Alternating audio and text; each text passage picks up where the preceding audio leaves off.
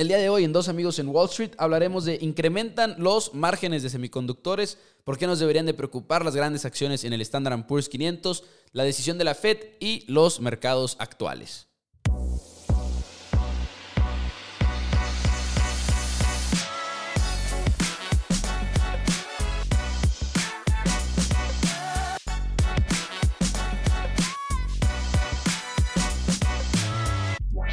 Hola a todos, bienvenidos a Dos Amigos en Wall Street. Mi nombre es Mauricio Rodríguez. Del otro lado me acompaña nada más y nada menos que el tremendísimo Juan Pablo Carrillo. JP, ¿cómo estás? Espero que le hayas pasado muy bien en Navidad. Nos tomamos una semanita de descanso, pero ¿cómo estás el día de hoy? ¿Qué onda, Pepo? Muy bien, ¿y tú? Este, así es, felices fiestas a, a todos. Este, estoy muy, muy bien. También, este, los mercados, eh, estamos viendo que continúan con este rally eh, navideño. Este, porque hoy mismo y ayer cerramos en récord históricos y hoy también estamos ya, hoy tocamos los 4.800 puntos, el Standard Poor's, este, y es algo curioso, curioso porque, como dije, la decisión de la FED iba a ser determinante, este, en lo que para mí iba a ser el mercado, este, y lo que vimos fue algo muy, muy, muy raro. Porque, este, y ya voy a ir directo al, a, la, a, la, noticia. Porque les había dicho que si subían las tasas de interés, podía afectar o debía de afectar a empresas tecnológicas. Entonces, empresas que necesitan de un financiamiento barato para seguir creciendo a, a niveles exponenciales de 30%, 40% anualmente. Y sin esta financiación tan barata, eh, porque iban a subir las tasas de interés, pues iba a ser más lento el crecimiento o más caro, por lo cual su valuación automáticamente se iba a ver afectada. ¿Y qué fue lo que pasó? Efectivamente, Pepo, eh, la Fed dijo que iba a subir las tasas de interés tres veces. Tres veces. Este, este, en el año. En el siguiente año, recordemos que se esperaba, sí, mucho, nada más una. Y ya, ya no sé, o sea, tengo dos teorías. Bueno, primero que nada, creo que sí le voy a atinar, como había dicho hace mucho, de que pues, como en marzo las, las van a subir, marzo, mayo, este, el pronóstico, sí, siento que sí se va a cumplir sí, o sea, ya, ya lo veo súper, súper claro, o sea, de, que va a pasar. Tengo dos teorías. Porque el mercado después de esa noticia, que es una muy mala noticia, o sea, en serio es mala noticia, porque dijeron que iban a subir las tasas de interés tres veces y también el siguiente año otras tres, de que en 2023. Es mala noticia para las empresas, porque pues ya el crecimiento pues no va a ser tan grande, el PIB va a desacelerar, este, pues todo, todo se va a desacelerar, básicamente. Este, y subió la bolsa. Después de la noticia subió la bolsa, pero no fue que hay un 1% o algo leve. Creo que el estándar el Standard Poor's subió, fue su segundo, su segunda vez que había crecido más en el año. Solo una vez más. Importante. Ajá, fue algo muy importante. Solo una vez había subido más que ese día el Standard Poor's. Luego de una terrible noticia. Y ahora se vienen dos teorías. Sabemos que el mercado no lo movemos nosotros los retail investors. No, lo mueven las instituciones. sí, lo mueven las instituciones que son los que pues, manejan pues, todo el dinero. Vaya. Ahora, estamos viendo que las instituciones siempre dijeron que no iban a subir las tasas de interés y que cuando las subieran eh, iba a ser algo muy malo y así. Y estamos viendo que hubo una terrible noticia y suben las bolsas, lo que me hace pensar que estas instituciones que controlan los medios, porque pues los controlan, este, pues ah, ya ves Jeff Bezos que tiene el New York Times o el Washington Post, ya no me acuerdo, o sea, siempre tienen eh, una agencia de medios. Y hasta pues lo vemos los, las empresas súper grandes o así, o personas muy importantes van a querer tener influencia en los medios porque de este modo influencian a la, a la gente. Y me da risa porque pues lo vemos en, en la de Succession, que así es la importancia de... Maldita sea. JP, qué buena serie, Succession. Es más, dejen- quiero- es más, quiten el podcast en este momento y pónganse a ver Succession en HBO. Ya quiero que salga el 10. No ha salido, ¿verdad? Ya se acabó último. la temporada, JP. Así se acaba en el 9. Sí, se acaba- la, la tercera temporada tiene nueve episodios, güey, ya se acabó. What? Sí, sí, sí. Ya está renovada la- para la cuarta. Ok, pero sigue. Yo dándome cuenta que no va a haber otro episodio. What the fuck, JP. Pues se queda muy claro que es como final de temporada. Eh, pues yo me quedé súper picado. O sea, Sí, pensé pues, que iba a haber el... Eso es lo que pasa en los finales de temporada. Pero pensé que el 10 iba a ser de que todavía mucho más guau. Ok, No, no, me acabas de romper mi ilusión. Muchas gracias. Lo voy a ver de nuevo como si De fuera el final de temporada. de nada. Pero bueno, tienen que controlar los medios. Y estamos viendo el cambio bien abrupto. Ya sé. Este, estamos viendo que esto ya se lo esperaban. Si no, ¿por qué hubiera subido el mercado tras malas noticias? Tal vez ellos esperaban algo peor. Ok. O sea, y tú dices que igual ya estaba más o menos descontado en el mercado, que es algo que también muchas Ajá. veces sucede cuando ya recibimos noticias, pero de todas maneras ya se ajustó a eso. Exacto, pero no estaba descontado por todo, por toda la gente. Estaba descontado por Ellos. unos pocos, que son los que mueven el mercado. Porque no hace sentido. Pues es posible. No hace sentido. Es posible, igual y hasta desde un punto de vista en el cual sean las instituciones no necesariamente como, digo, puede que sí, no digo que no, pero incluso si no es como una super conspiración de que, uy, sí, controlamos los medios y demás, que simplemente ya era parte de sus expectativas y ya lo, habían, ya lo tenían descontado. Sí, y también, lo- es que me pareció muy raro ese día, porque ya al día siguiente y al siguiente, creo que se dio un miércoles, el jueves y el viernes, bajó mucho la bolsa. Y fue que, ah, por fin, corrección. Ya hay una corrección. Y fue importante, o sea, se borraron bastantes ganancias. Y si, lo, y si ven la gráfica, pues sí cayó, sí cayó algo esos días pero otra vez empezó a subir por el rally de Navidad y ya lleva 5.45% después de que cayó el 20 de diciembre. El 20 de diciembre fue como que un, un mini sell-off de como del 3.75 y luego después subió a- ahora que estamos en 4.800, 5.5%. Alright. Y, y fue lo que me llamó mucho la atención, o sea, qué rápido estamos viendo un mercado muy, en serio, pero muy alcista y muy positivo. O sea, en serio, y me da miedo, o sea, en serio. Que llevamos ya un, miedo la- un año en eso, ¿no? Sí, la, la otra vez, Pero ¿por qué te da miedo, que- JP? ¿Por qué, por qué te da miedo si, si tú inviertes a largo plazo? Esa es una pregunta que yo tengo para ti en este podcast. ¿Por qué te da miedo si inviertes a largo plazo? Digo, una cosa es de que, ah, ok, quién sabe qué vaya a pasar en 2022. Y otra cosa es, me dan miedo mis inversiones porque estoy invirtiendo a 20 años, 30 años, 40 años. Y como dice Peter Lynch, the even bigger picture, la imagen más grande todavía. ¿Por qué te preocupa tanto? ok, es que a mí no me preocupa, pero por ejemplo, mm, un cliente, digamos, clientes que, que, digamos, que tengo, que se acercan, que dicen, oye, quiero invertir mi dinero, de que a un año. Ok. Es, es Ese más es el difícil. problema. Es, es, es- ajá, es muy difícil porque pues quiero siempre dar la mejor recomendación de que un portafolio, de que para, pues para un amigo, estoy de que, uff, ¿dónde lo meto? ¿Dónde meto el dinero si lo quiere en un año? Y, Sí, porque las tasas es- están relativamente bajas, ¿no? ajá. como en lo seguro, vaya. Ya están, ya están subiendo. De hecho, bueno, eh, la tasa de CETES está en 5.45 porque Banjico subió 50 basic points, 0.5%. Shit. Eh, y fue bastante importante porque ya estamos en una tasa muy atractiva para invertir en CETES o en, o en deuda.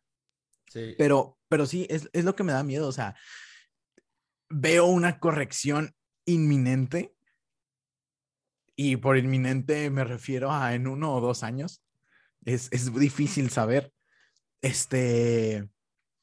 Y la otra es, creo que estaba viendo un, el, el- un tweet o algo que dijo eh, Michael Burry, Mm. que estamos viendo tensiones políticas porque estamos al borde de muchas guerras. Taiwán contra China, Ucrania contra Rusia, China, Estados Unidos, y no estamos hablando de ello y no es importante siendo que una bomba nuclear puede desencadenar ya un chorro. Y, y era... Y siento que, dijo, que aun- aunque, aunque esté mal, siento que es porque ya nos hemos acostumbrado a las noticias de esas tensiones, quizá. No sé.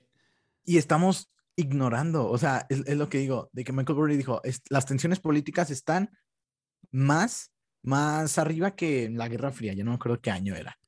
Y luego después, las la, los precios de, de las acciones están peor que en el 2000. Ujú. Y ya no me acuerdo qué otra cosa había dicho, pero es de que sí es cierto, pero lo decidimos ignorar. Y ahí está mi preocupación, cuando alguien está dormido al volante y siento que estamos dormidos al volante. Hay acciones que sí, que sí hacen sentido, pero la mayoría, algunas no. O sea, ahorita, Pepo, Apple está Apple. a punto de alcanzar los 3 trillones de dólares. Está en Es una locura. 293 billones. Es demasiado dinero. Demasiado, demasiado dinero. Sí. Y, hasta preocupa el tamaño de eso dentro de muchas otras cosas. Sí, digo, 2.93 billones. Está a punto de estar al trillón. Creo que ahorita es la, la, acción cotiza en 179 dólares. Creo que con llegar al 182 dólares. Ayer llegó al 180. 181, 182, vamos a tener la primera empresa de 3 trillones de dólares. Es muchísimo, muchísimo dinero. Estamos hablando que la, el anterior episodio lo dijimos, alrededor del 5.5 o 6% de toda la economía de Estados Unidos. Y que vale la pena mencionar que digo, no es este pronóstico ni nada por el estilo, pero mucha gente luego se, se deja ir con la finta y, y ya dice, no, pues puro Apple por al nivel al que está creciendo, se está acercando a los 3 trillones de dólares y demás. Pero todos los titanes que han caído, o sea, han estado ahorita en la percepción pública como lo está Apple. No digo que Apple también vaya a caer, simplemente digo que al final de cuentas es posible que en algún momento sí se caiga bien cañón, porque no sería la primera empresa gigante en caer en el mercado, por ejemplo. Sí, sí, 100%. Y yo, yo lo que pienso es que en serio, me, me da miedo. Es que, como, es que es un comportamiento completamente irracional. Y la otra es, ya no me acuerdo. Es que creo que para ganar dinero en la bolsa tienes que ser irracional. Porque el que se comporta racional no, no hace dinero. O sea, o sea, siento- ¿Cómo no? Claro que sí. That's- Es que- eso, es, eso es bullshit, JP, lo sabes. En el, en el corto plazo está bien, en el largo plazo, claro que racional es 100% Ok, sí, es cierto. rentable. tien- tienes toda la razón. Me retracto de mis palabras. El- es que como que en el corto plazo, las personas que actúan racionales de que qué está pasando y qué está pasando y qué está pasando. Pero estás de acuerdo que ese corto plazo es hasta la que la gente irracional se deje, se deje de comportar irracional. Es una apuesta para la psicología humana. El problema, el- pero el problema de cuando lo haces así irracionalmente es que ya igual y se va un poquito más a lo especulativo y al menos si hablamos del corto plazo, digo, estadísticamente hablando, es de que te va peor siempre, ¿no? Por, por el hecho, y lo hemos dicho muchas veces aquí en el podcast, no puedes timear al mercado, o sea, no puedes atinarle a cuándo se va a mover para arriba, para abajo, en el muy corto plazo. Pues sí, no, sí, sí tienes razón. Es que como que Está ando, difícil. Ahora, ando pensando en, en- tengo una mentalidad de, de corto plazo ahorita por, por lo que te digo de que qué le Sí. recomiendas a un cliente de, de un, de un año. Este, pero sí, pero ti tienes toda la razón, el largo plazo está a nuestro favor y siempre lo estará. Sí, de hecho, y cuando empiece a bajar, pues hasta apro- es aprovechar.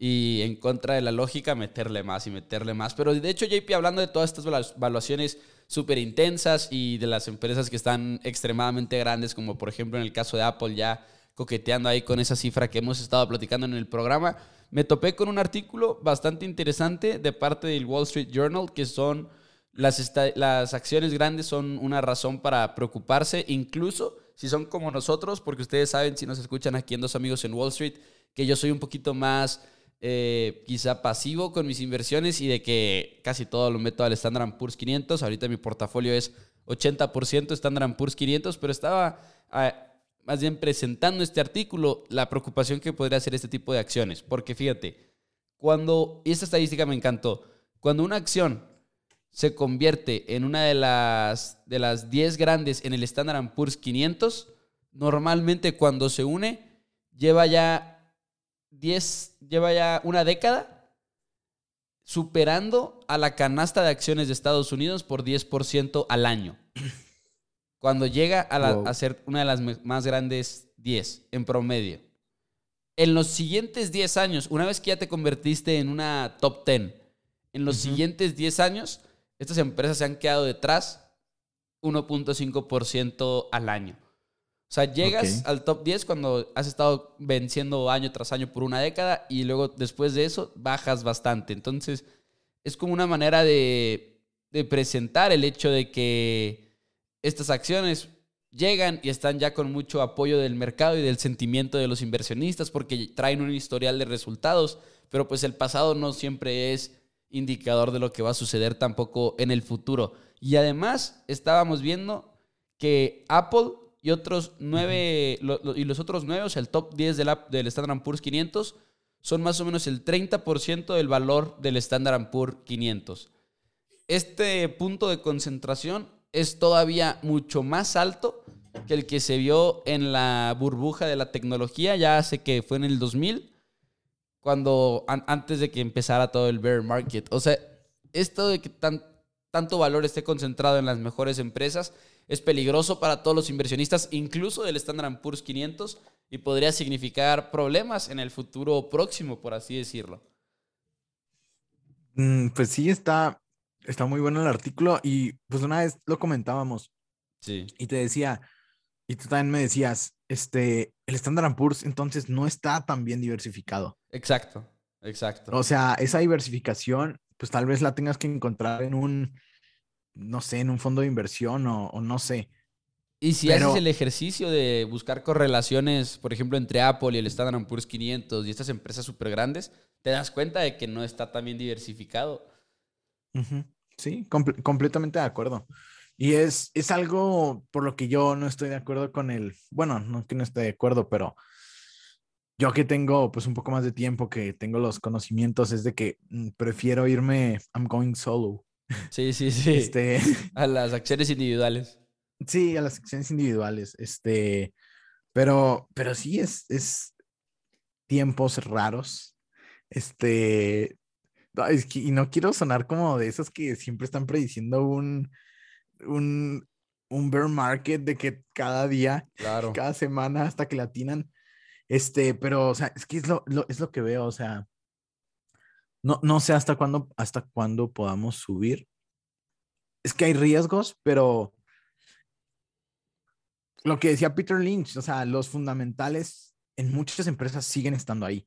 El crecimiento de Facebook, de Apple, de Microsoft, sí. De, Google, de estas empresas, no está bajando, al contrario, está desacelerando. Y tienen sentido. Lo que a mí se me hace que no tiene sentido es que, por ejemplo, empresas como Apple, ahorita todos están sacando noticias de Apple y tratando de justificar que llega a los 3 trillones. Porque todas las noticias dicen, ya mero alcanzó los 3 trillones, ya mero, ya mero, y luego ahora sacan de que, o sea, te lo juro, Pepo, artículos de que el, el Tesla, mm, el Apple Car, el rival de Tesla, aún ni llega. Va a llegar todavía bien lejos. Y ya estamos, ya estamos descontando ahora esto. O sea, ya estamos descontando lo del Apple Car desde ahorita, que no estaba ya descontado. Esa noticia del Apple Car se supo desde hace un chorro. Siento que se están tratando de justificar en cosas que ya están descontadas y, y todos quieren llegar a, a, que llegue a los 3 trillones. Es noticia, o sea, pues yo también estoy emocionada de que 3 trillones por fin. Sí, sí, Es sí. psicología, es mero entusiasmo de la gente. Eso es lo que me preocupa. Que hay personas dormidas al volante y, y pero pues sí, como, dije, como dices, a largo plazo, a largo plazo, por favor, inviertan a largo plazo en empresas que conozcan. Este, estoy muy feliz con, con el portafolio, con, es- con ese portafolio, Pepo, porque, por ejemplo, traigo Tyson, que ya lleva 50% o 40 y algo por ciento desde enero. Y Tyson es, pues no manches a todos. Bueno, mucha gente come Tyson.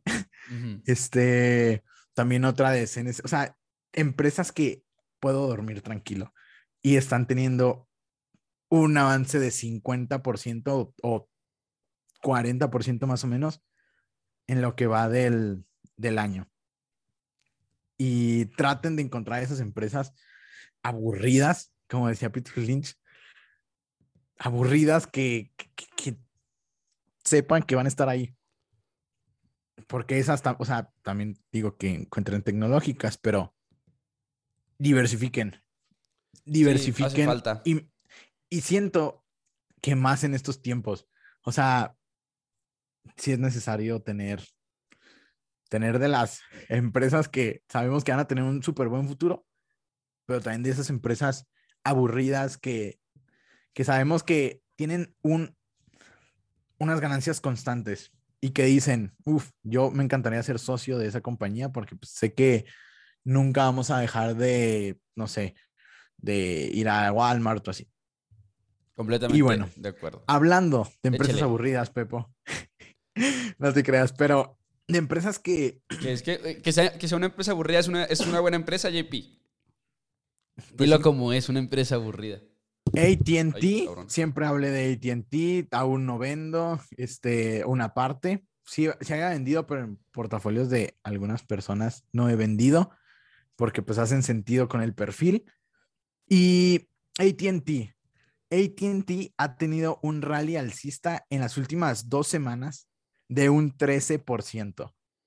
Luego que Morgan Stanley lo pusiera en recomendación de compra. Uh, Es lo que digo, son ovejas. Ovejas. Una institución grande tiene que decir, ah, esta es una recomendación. Y ahí van todos. 33 dólares. Siga 30, vendo. O sea, ATT es, no es una compañía del futuro, pero es buena compañía. sí. Este, pues HBO Max. Ya con eso, o sea, es, es un deal que, o sea, HBO Max, ya. O sea, ya se viene Matrix. O sea, hay, hay- HBO, pues no manches, Warner tiene excelente contenido. Solo tienen que saberlo aprovechar como Disney. Siento, Y de que- explotarlo. Así, explotarlo. Tienes que sacarle todo el jugo que puedas.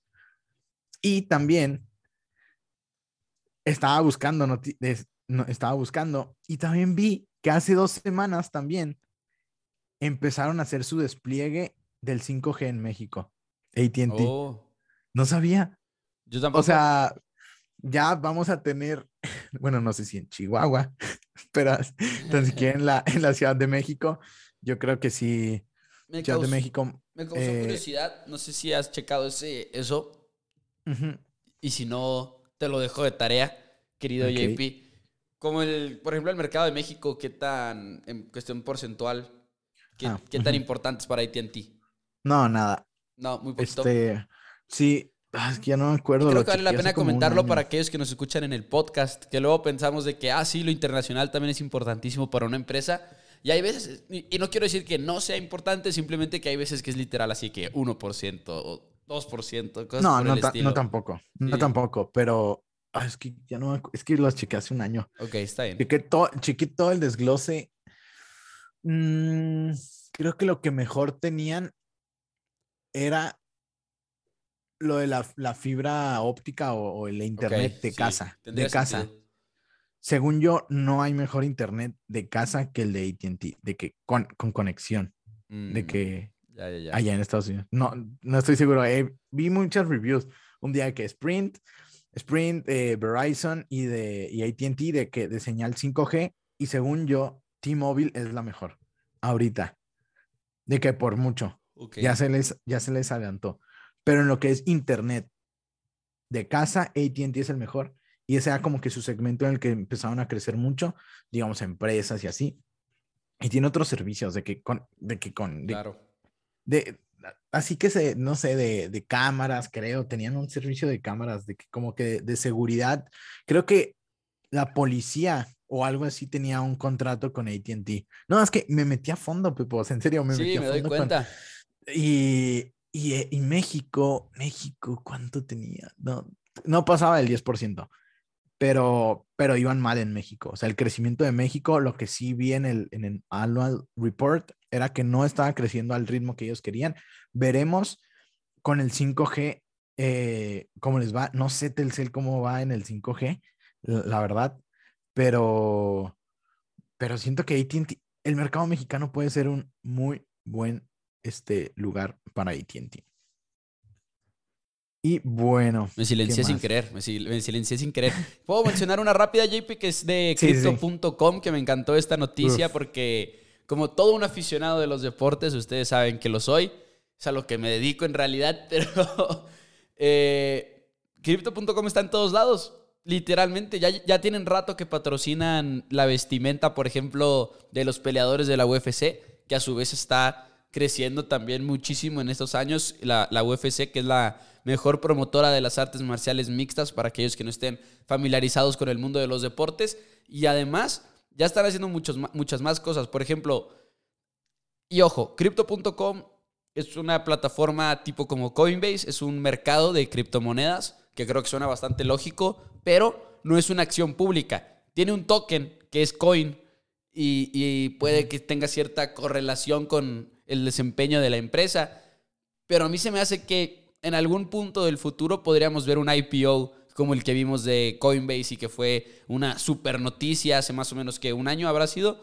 Entonces hay que estar al pendientes de crypto.com, pero Staples Center, la casa de los Lakers de Los Ángeles, la casa donde Kobe Bryant dominó por muchísimo tiempo y que todo el mundo hablaba del Staples Center, ya no se llama así, ya se llama crypto.com Arena. Y para que te des una idea, 700 millones de dólares por 20 años es el trato, que si lo divides por año realmente es una cifra que igual y no suena tan sorprendente, pero ya, ya había visto una vez eso, que no son tan caros tampoco los derechos de nombre. Pero además, si ustedes ven el Super Bowl, seguramente lo hacen, aunque no les guste el fútbol americano, seguramente lo ven. Y hay gente que lo ve hasta por los comerciales. Pues van a ver a crypto.com porque ya se reportó que van a tener hasta un anuncio ahí y es importante hablar de todos estos esfuerzos porque están atacando, están atacando un público que no es financiero. Están atacando un público mainstream, por así decirlo, de gente que literalmente está viendo deportes y están diciendo, aquí estamos. Toda esa gente cuando algún día quiera, ¿sabes qué? Quiero meterla a, Bitcoin, quiero meterla a Ethereum y demás, van a pensar en crypto.com antes de cualquier otro, otro mercado. Entonces, todos estos esfuerzos son realmente importantes, en mi opinión. Y algo me dice, digo, no tengo ni siquiera una pizca de, información o igual estoy súper equivocado al decir esto, pero se siente como que va a haber un super IPO en algún punto del futuro con crypto.com, honestamente. Claro, claro. Y la neta, no sé, ahora voy a sonar bien fanboy de crypto.com, pero Es que lo he visto en tantas, en tantos lugares. O sea, también en la Fórmula 1. En Fórmula 1 es lo que decir. Cada fucking carrera. Sí. Cada una ahí está, ta, ta, ta, ta, ta, ta, Y es de que, what? O sea, ¿desde cuándo crecieron tan rápido? ¿Desde cuándo? Y, y antes, o sea, ya me hizo efecto. Porque yo antes pensaba en Coinbase. Y evalué Coinbase. Y dije, es muy buena. Coinbase. Ahora. Buena. Dale, dale, dale. Y ahora, sí, y ahora es de que crypto.com y descargué la aplicación y, y, la vi y fue que, uff, se hace que le voy a meter, pero pues, la, la, verdad aún no he investigado de, que muy bien y como que me da un poco de incertidumbre de que las transacciones y así, este, dónde se va a, almacenar, dónde se va a almacenar, este, pero, pero sí, o sea, crypto.com, ya me olvidé de Coinbase, y ahora es crypto.com. Sí, exacto, y eso es, eso es una súper declaración por parte de ellos. Ahora, ellos son de Singapur, recuérdenlo, ellos son una empresa basada en, en, Singapur. ¿Y por qué es tan importante y por qué es una noticia tan grande el anuncio en el Super Bowl? Piénsenlo de esta manera. Acabamos de poner el ejemplo de Crypto.com Arena, un estadio de la NBA que alberga incluso dos equipos, porque son dos en Los Ángeles. Eh, tiene un, un, precio de 700 millones de dólares por 20 años, en promedio 35 millones de dólares anuales. Un anuncio del Super Bowl se reportó, por ejemplo, que Comcast estaba buscando 6.5 millones de dólares para un anuncio de 30 segundos.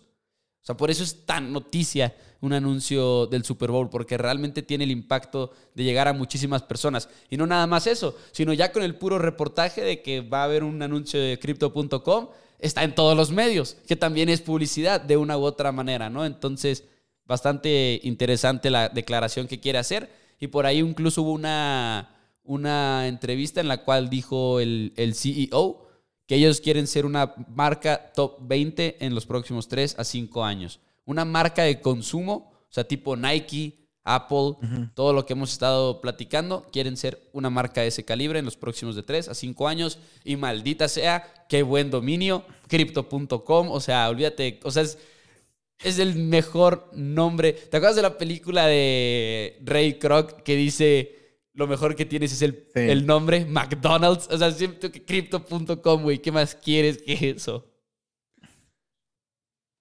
Sí, es muy, muy buena y está en el logo. O sea, tú sabes que me encantan las tarjetas de crédito y ahí tienen tarjetas.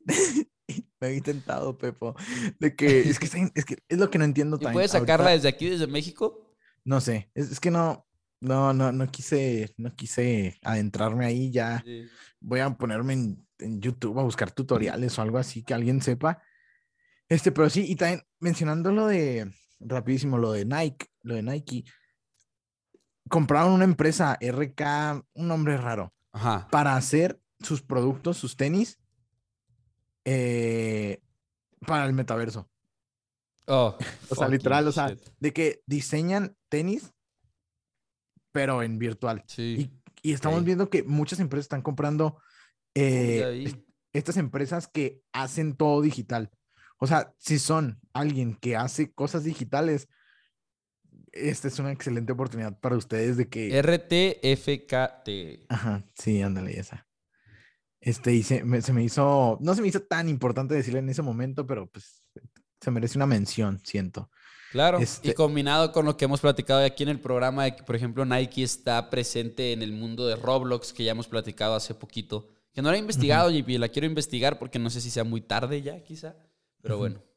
Ah, me dijo, me dijo mi novia que este, mi, el, su sobrino lo, lo utiliza desde hace un chorro. ¿El juego? obsesionado, ajá. Y lo oye que Roblox. Güey, es que es, como, es como el juego de esa generación, ¿sabes? Sí, ajá, o sea, yo no sabía, es que es, por eso es importante preguntarle a personas mayores, personas Fíjate, okay, tengo menores, o sea, es que hay un, hay un mercado, ¿sabes? O sea, en todos los lugares donde voltees, hay un mercado que, que no has visto. O sea, es imposible saber todo y tener toda la información. Por eso tienes que estar buscando, viajando, preguntando, investigando, observando. Hay oportunidades donde sea. Solo es cuestión de verlas. Sí, sí, sí. ¿Algo más, JP, que tengas para el día de hoy? Uf, sí, sí, sí, déjame apuro. Échale, échale. Ya sé que andamos pocos de tiempo. Eh, bueno, las aerolíneas cancelaron más de 3.500 vuelos en Navidad debido a la escasez del personal y debido, debido a la escasez del personal por el COVID y debido a las tormentas. Y bajaron sus acciones casi un 1% después de haber tenido un alza en promedio de 10% en la última semana. Las aerolíneas, Pepo, subieron bastante, 10%, y todavía siento que les falta, o sea, Sí, ahorita con la variante Omicron están así. Todavía falta mucho más cuando esto se, se apacigüe un poco. Este, deja checo cómo andan ahorita, porque me da curiosidad.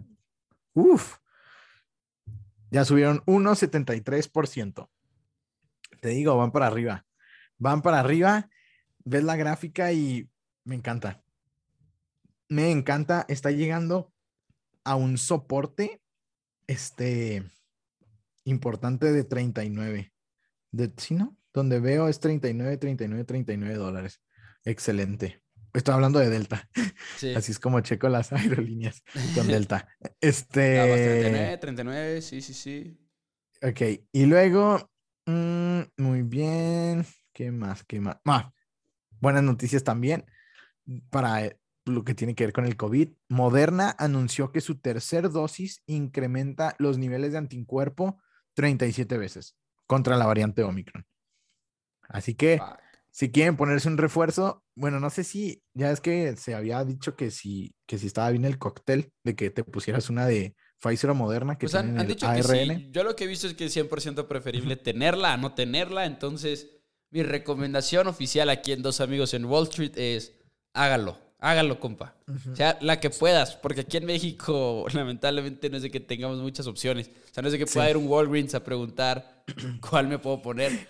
Entonces, la que caiga, güey. Ponte la que caiga. Pero bueno, ponte sí. Bueno, sí, bueno, el que, el que pueda, el que el que pueda. pueda, yo creo que sí, que sea el que pueda ir a Estados Unidos puede ser una muy buena opción ir por la, la de Moderna, Moderna, ok. el, el booster, la tercera dosis, sí, sí. incrementa los anticuerpos 37 veces contra la variante Omicron. Oye, Y por cierto, también- una- un pequeño update, porque lo hemos platicado aquí en el programa. Ya también la pastilla de Merck aprobada, la del COVID-19. Entonces ya son dos pastillas apro- aprobadas que son más que nada para reducir el riesgo de hospitalización. No es tanto así como para curar, obviamente. Pero bueno, nada más quería hacer ese paréntesis. Muy bien, excelente. Y también los accionistas de Moderna lanzaron una propuesta para la apertura de su patente tecnológica en vacunas en países pobres, para que la pudieran producir a menor costo y sus acciones bajaron. Fue una propuesta que hicieron los accionistas porque recordemos, la, la vacuna de Moderna es la más cara de todas. Mm. No sé por cuánto, ay, voy a investigado. Se los voy a traer. Voy a investigar un precio de las vacunas. De todas, de que a cuántos salieron, para que veamos cómo, pues, cómo está el rollo. Este, para que vean por qué ha crecido tanto. Porque Moderna ha crecido un chorro. Gracias a, gracias a, pues, tiene la mejor vacuna. Este, y, y pues es la más cara y los inversiones, y bajo su acción, porque pues si, si, si se la dan a países pobres más barata, esto quiere decir que menos ingresos. Sí. Y también mm, las empresas de semiconductores se están viendo bastante beneficiadas. Luego que compañías este, como Micron Technology, no sé si la has escuchado, pero es de las, como de las 10 más importantes de semiconductores, obtuvieron un sólido reporte trimestral y pronosticaron muy buenas ventas para el 2022 y sobre todo eh, un crecimiento en sus márgenes. Gracias a la alta demanda y, que y han subido sus precios.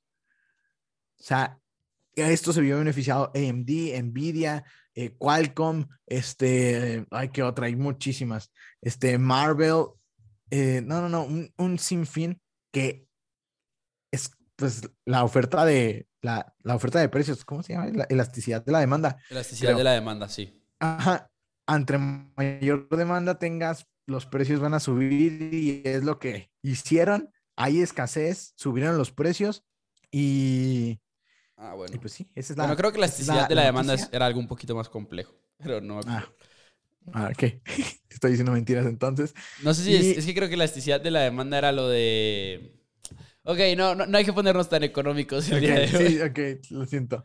Solo el chiste es que subieron los, los precios, aumentaron ellos los precios de, de, pues sí, de, lo que la- de los chips y sus márgenes van a crecer, lo que significa mayor ganancia, mayor utilidad para los accionistas. Uh, Y por último, noticia que acabo de ver, los precios. sí, bueno, he hablado de, de que la, la, ¿cómo se dice? La- las casas en Estados Unidos pues casi no son, no son activos porque los precios están muy altos y los precios de las casas en Estados Unidos suben un 18.4% en octubre. Es demasiado, o sea, demasiado. Y el artículo dice que los mercados más este, calientes, Phoenix, arriba un 32.3%, una locura. Tampa, 28.1% y Miami, 25.7%. cosa lo Miami. Increíble, o sea, ya hemos escuchado de, de, de Miami. Este, que, que los precios allá están súper locos, las casas. Sí. Y, y pues sí, básicamente esas son las noticias de, de esta semana. Este, pues espero que les haya gustado y pues ya, ya saben, si les gustó, pues compartan este, a alguien que le pueda interesar y pues síganos en Dos Amigos en WS para pues cualquier, para cualquier duda, recomendación este, que tengan. Aquí estamos para ayudar.